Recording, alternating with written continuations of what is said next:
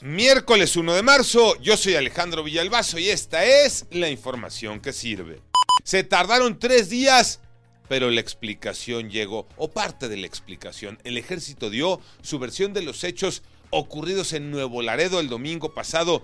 Cinco hombres muertos. Estos son los puntos esenciales. Uno, los militares sí dispararon. Dos, lo hicieron al escuchar un estruendo y disparos. Tres, vieron que una camioneta iba a exceso de velocidad, luces apagadas y sin placas. 4. La Sedena dijo que los jóvenes al observar a las tropas trataron de huir hasta que chocaron con un vehículo estacionado. Esa es la versión de la Sedena.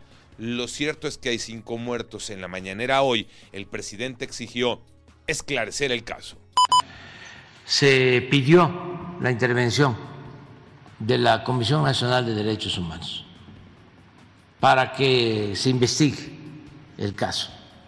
Incluso eh, las autoridades militares ya están también coadyuvando en la investigación eh, para que si resultan responsables los miembros del ejército sean castigados. La delincuencia agobia a los empresarios, ya no pueden con las extorsiones. Iñaki Manero. Gracias Alex. Es una realidad lamentable que le está quitando el sueño a los empresarios. Y es que el 50% de ellos viven una situación alarmante. En el último año han sido presa de la delincuencia.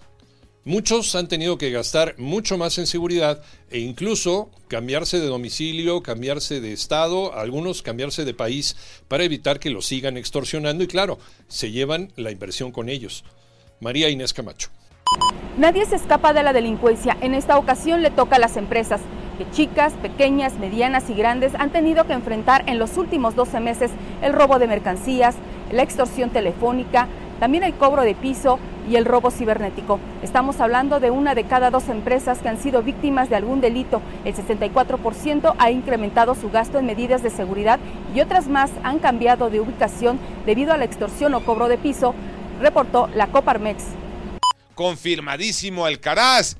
Baja del abierto mexicano de tenis Tocayo Cervantes. Así es, Tocayo, se confirmó. Carlos Alcaraz, número 2 del ranking de la ATP, no estará presente en la trigésima edición del Abierto Mexicano de Tenis en Acapulco. La participación del español estaba en duda debido a una lesión muscular. Pero claro, estará Casper Ruth, Taylor Fitz, que incluso siguen adelante. Hay que recordar que el torneo culmina con la gran final el próximo sábado. Por ahora, ni modo a extrañar a Carlos Alcaraz, sin duda una gran baja en el abierto mexicano de tenis. Yo soy Alejandro Villalbazo, nos escuchamos como todos los días de 6 a 10 de la mañana, 88.9 y en digital a través de iHeartRadio. Pásenla bien, muy bien, donde quiera que estén.